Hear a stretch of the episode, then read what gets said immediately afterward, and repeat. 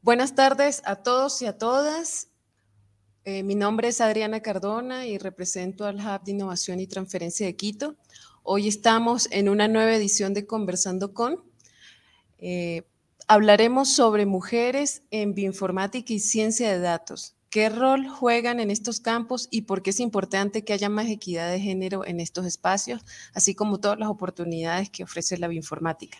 Para eso estaremos hoy con Lucy Jiménez. Lucy Jiménez, bienvenida. Eh, Lucy Jiménez, les voy, a, les voy a contar un poquito eh, de quién es ella. Lucy Jiménez es química de profesión con maestría en ciencias enfocada a la química computacional y la ciencia de datos. Actualmente trabaja en el desarrollo de una plataforma de investigación translacional para la investigación del cáncer en el programa de generación de alternativas terapéuticas en cáncer GAT en la Pontificia Universidad Javeriana de Bogotá. En esta misma universidad es docente del programa de ciencia de datos en el Departamento de Ciencias de Información de la Facultad de Comunicación y Lenguaje. Es cofundadora de las comunidades Modelamiento Molecular en Colombia y la Red de Mujeres de Bioinformática y Ciencia de Datos en Latinoamérica y líder de la comunidad P-Ladies Colombia. Entonces, Lucy, es un gusto hablar contigo y que el día de hoy nos puedas contar un poco más de ti, de lo que haces y de todo el tema con las comunidades que estás trabajando. Hola Adriana y hola, buenas tardes a todos. Muchas gracias por la invitación. Realmente para mí es un orgullo estar acá y poder compartir con ustedes este ratico y pues contarles de lo que hago, de las cosas que me parecen importantes. Bueno. Súper, súper bien. Entonces, bueno, a ver, comencemos con algunas preguntas. Igualmente, les invitamos a las personas que nos están viendo ahorita que puedan formular, eh, no sé, alguna, alguna pregunta para Lucy eh, en primera instancia, no sé si te parece que hablemos un poco sobre cómo empezó tu trayectoria en la bioinformática, ¿verdad? Tu, formación es química. Eh, ¿Cómo surgió esto? ¿Cómo, cómo empezaste a juntar eh, o tuviste la, visión, ¿verdad? De empezar con, con el tema de bioinformática y conciencia de datos desde, desde que estabas, creo que en, el, en la universidad, ¿no? Si nos puedes contar un poquito. Sí, claro. Digamos que mis inicios fueron desde la carrera de química. Yo estudié química pura en la Universidad Nacional y ahí eh, encontré como la parte de química cuántica y química computacional y ya ahí me enamoré de eso, pues era como mucho de programación, mucho de entender como otras representaciones de, de las estructuras químicas y ver uno cómo podría trabajar con ellas desde un computador y empezar a predecir como el comportamiento, qué propiedades podrían tener esas moléculas. Digamos que ahí empezó mi, mi acercamiento como con ese lado computacional de la ciencia. Y pues empezar a ver las moléculas de esa forma también me hacía preguntarme cómo, bueno, tengo que utilizar unos programas para poder representarlas, tengo que aprender cosas de programación, desde cosas simples como Linux, Bash, luego tener que aprender cosas como Python, R, Digamos que en el lado de la programación inicialmente para hacer todos estos análisis estadísticos que hacía durante las tesis era trabajar con R, pero más adelante conocí Python y ya ahí fan de Python. y bueno, y ahí empezó como mi, enamoramiento por la programación del lado de, las moléculas. Eh, después de eso, eh, ¿cuántos años llevas, proteínas. Perdona, ¿cuántos años estás en, programando con Python? Uy, yo creo que ya tengo como 10 años programando con Python. Sí. Sí. Ibas a seguir diciéndome lo de las moléculas. Entonces. Sí, pues eh, inicialmente empecé con moléculas pequeñas y luego ya me pasé como a moléculas más grandes que eran proteínas y ahí estuve estudiando como el comportamiento de, proteínas, eh, qué función tienen y bueno, y de ahí después de trabajar, digamos, con grandes cantidades de datos y de números, eh, me fui acercando cada vez más como a la ciencia de datos como la conocemos hoy en día, porque en general lo que a me llama la atención y lo que me gusta mucho es como encontrar patrones y encontrar estos insights en los datos, independiente de que sean, eso, eso es algo que me gusta muchísimo.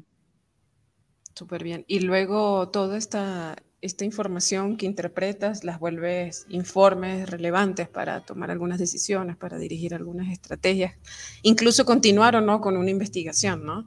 Entonces, eh, ¿cómo, cuéntanos, no sé, un poquito más sobre el proyecto que actualmente estás trabajando de modelamiento molecular?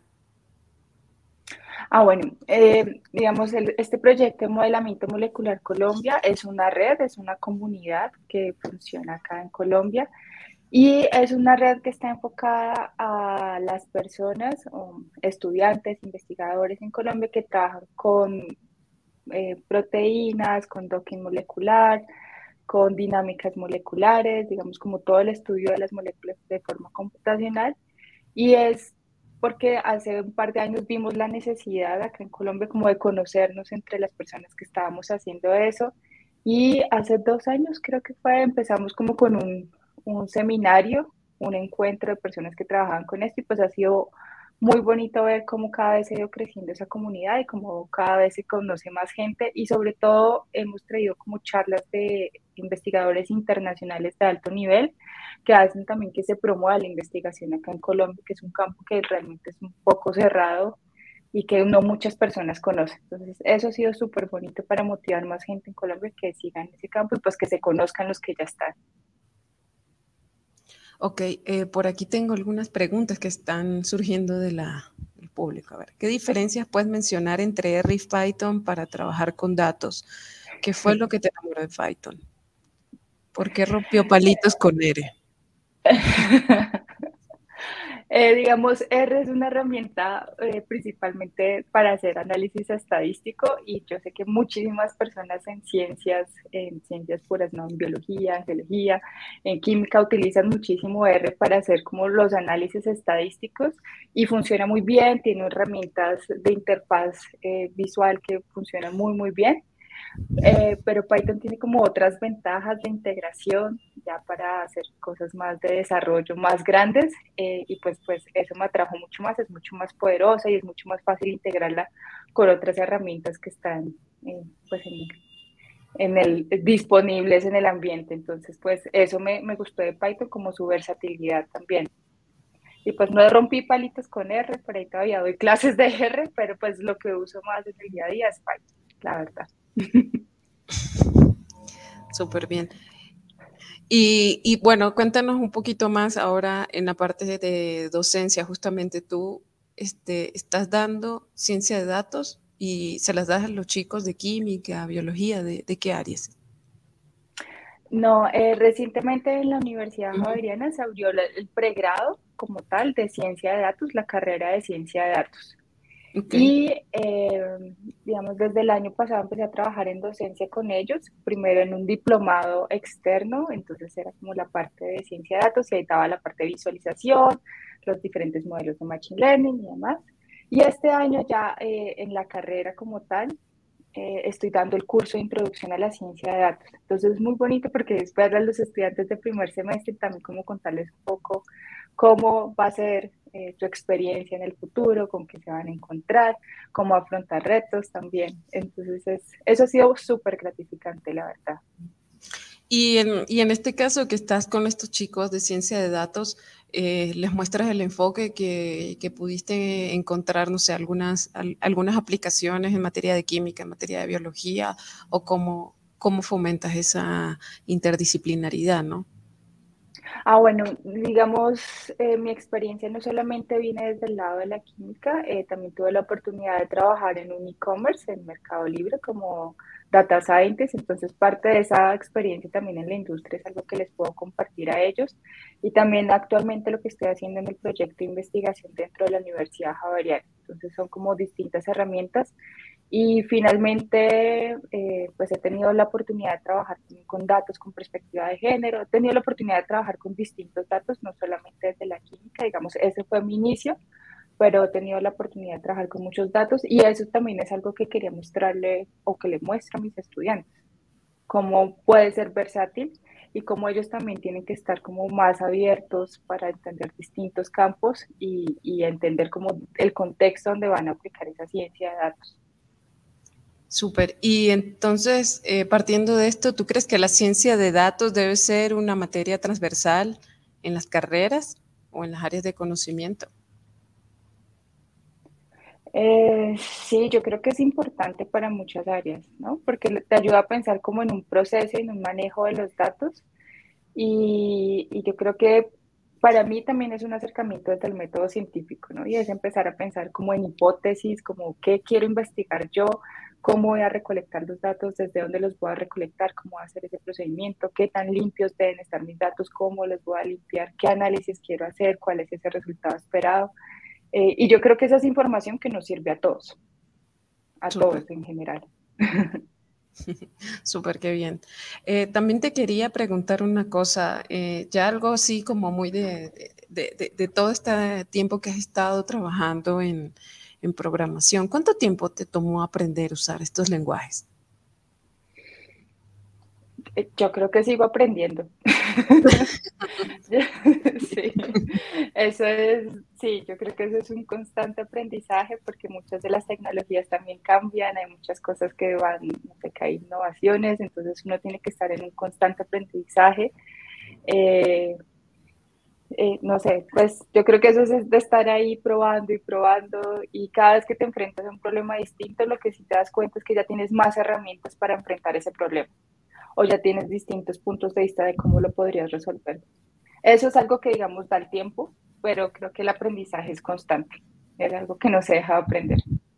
Si pudiese recomendarle algo a todo ese montón de chicos, chicas que son biólogos y que tal vez, o químicos, que están en estas ciencias tan puras, y tú sabes que en, este tipo de mallas eh, curriculares son muy ricas en, no, necesariamente en ciencia de datos, ¿no? Tal vez vemos una matemática 1, 2 o una estadística, pero algo muy superficial. Eh, ¿Cómo les pudiese recomendar que empezaran a incursionar en este tipo de, área que tú estás manejando y que pudiste hacer ese mix, ¿no? Y, además, escuchen chicos, fíjense que les sirvió también para, para trabajar como data scientist en, Mercado Libre, ¿no? Entonces es una herramienta potencial, ¿no? Sí.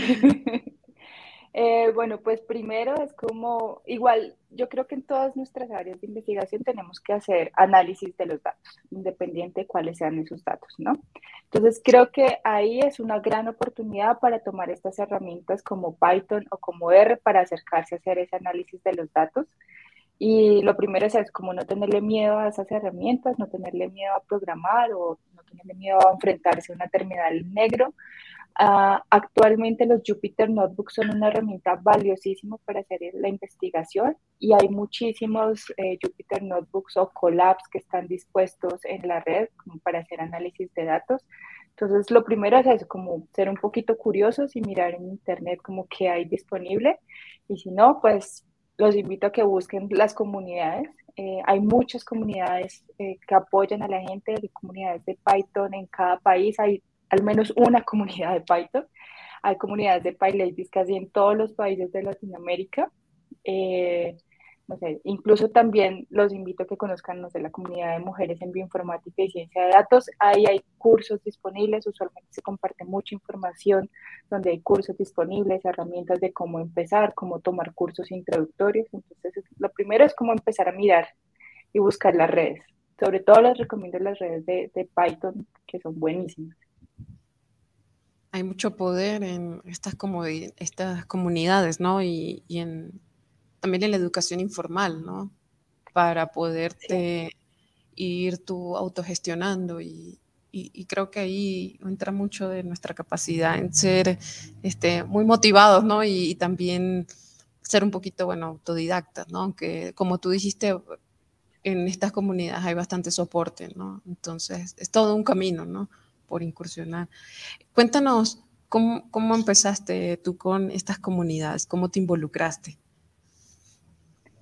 Bueno, la primera comunidad que yo conocí fue la comunidad de PyLadies en Colombia y, fue a través de una amiga que ella actualmente es como la líder y ha sido la líder durante muchos años de PyLadies Colombia, es Carolina Ladino. Y, bueno, esta comunidad es antes de pandemia, pues como tenía los eventos presenciales y uno iba y daba charlas sobre cómo programar, cómo hacer algo, no sé, visualizar datos o cómo montar una página web. Habían distintas actividades y distintas charlas y talleres y todos eran, eran gratis. Entonces era como súper bonito, la gente es muy amable, siempre está como dispuesta a colaborar y esa fue la primera comunidad que yo conocí. A través de PyLadies conocí también la comunidad de Python Colombia, Y, todas estas comunidades de programación en Python, digamos, eh, que son como muy amenas, me llevaron también a pensar más adelante como, uy, yo también quiero eso, esas comunidades que son así como serviciales desde la química o desde la bioinformática, porque a veces uno no encuentra tanto esas comunidades.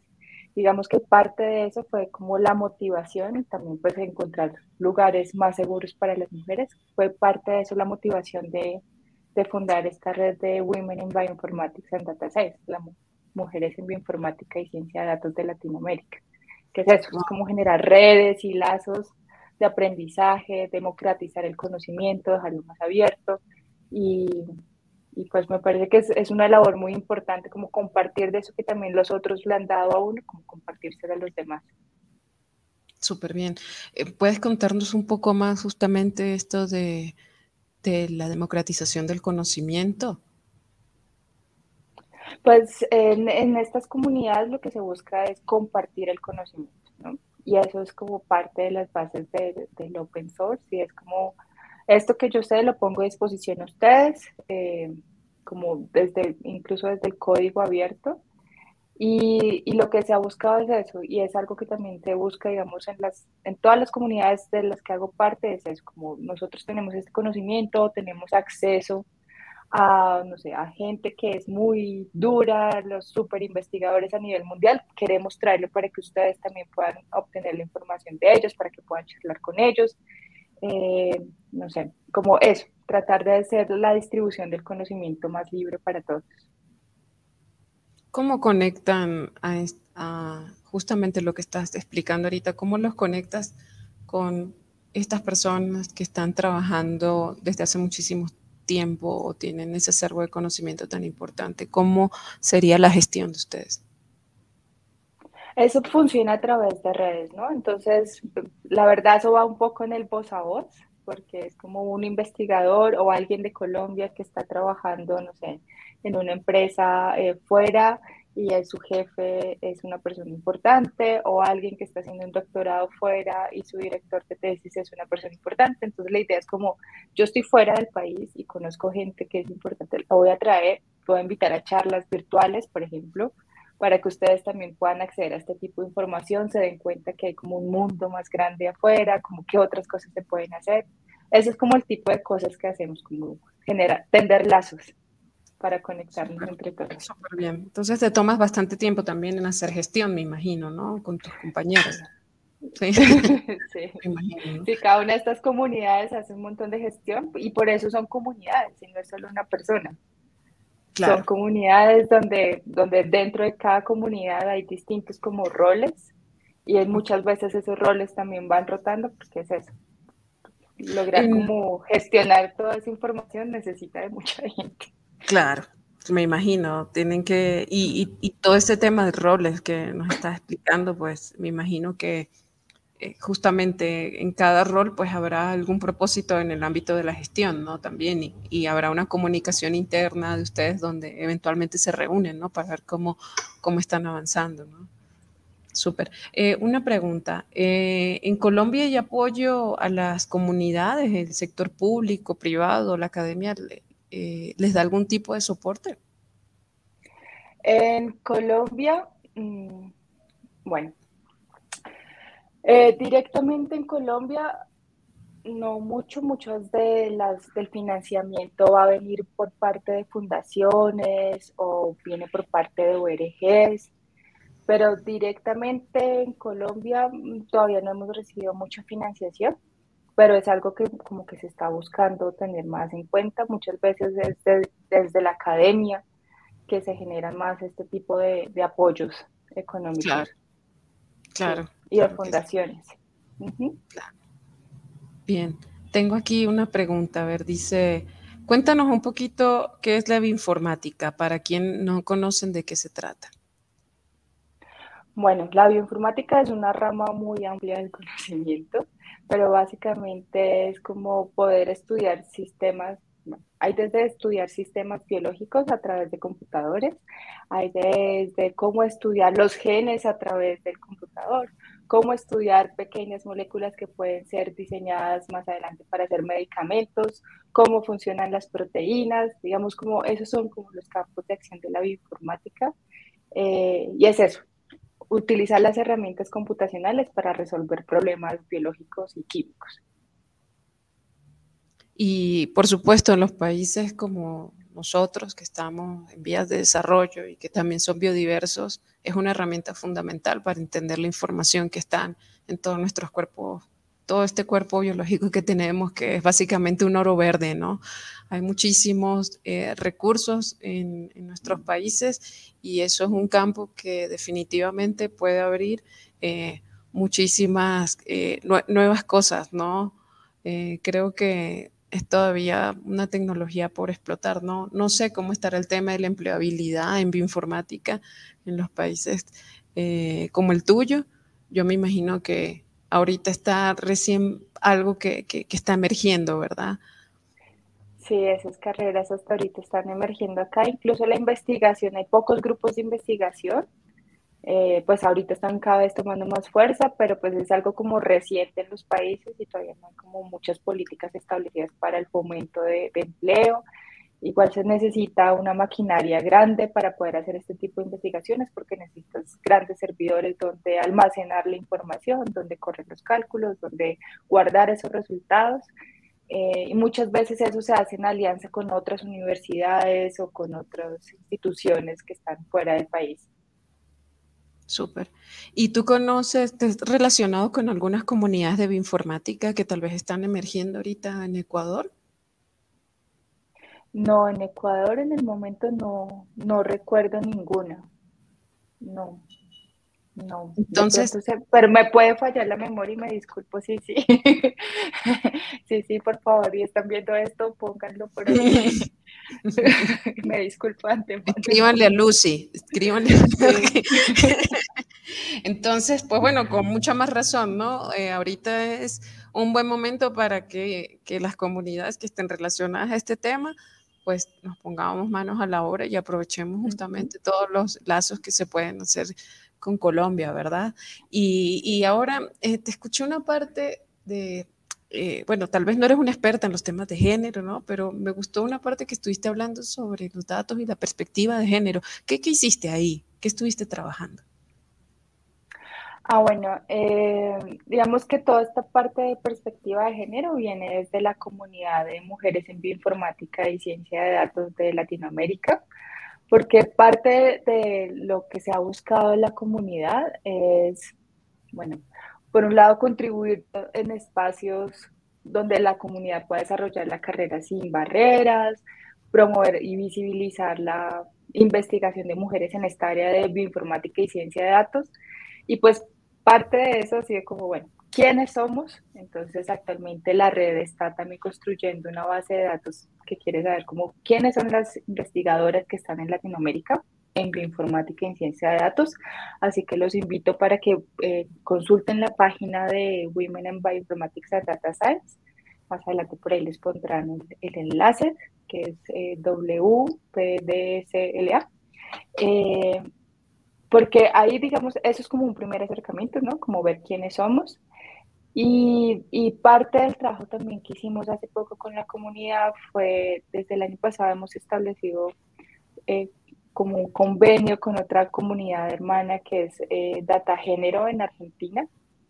Y con ellos estuvimos trabajando en unos workshops para trabajar cómo es hacer ciencia de datos y para traer de ejemplo estamos trabajando con los datos con perspectiva de género que tienen en un juzgado en Argentina, en Buenos Aires.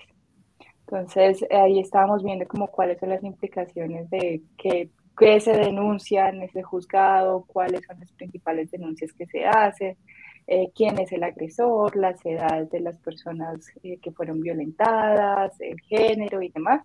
Y pues bueno, eso es, eso es parte como también de lo que se hace dentro de la comunidad. Wow, tienes muchísimas aplicaciones, ¿no? En el momento que comienzas a trabajar con datos, eres permeable en todo, ¿no? Básicamente, sí, sí, es una herramienta súper eh, power, ¿no? ¿Alguna recomendación o, no sé, un consejo para las chicas que tal vez nos están escuchando ahorita, también a los chicos, ¿no?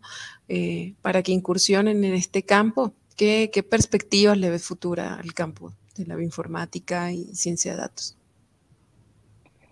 Bueno, desde la bioinformática sí se requiere un poquito más de infraestructura, entonces eso sí requiere más de instituciones, desafortunadamente requiere más de instituciones, de acompañamiento académico desde una universidad.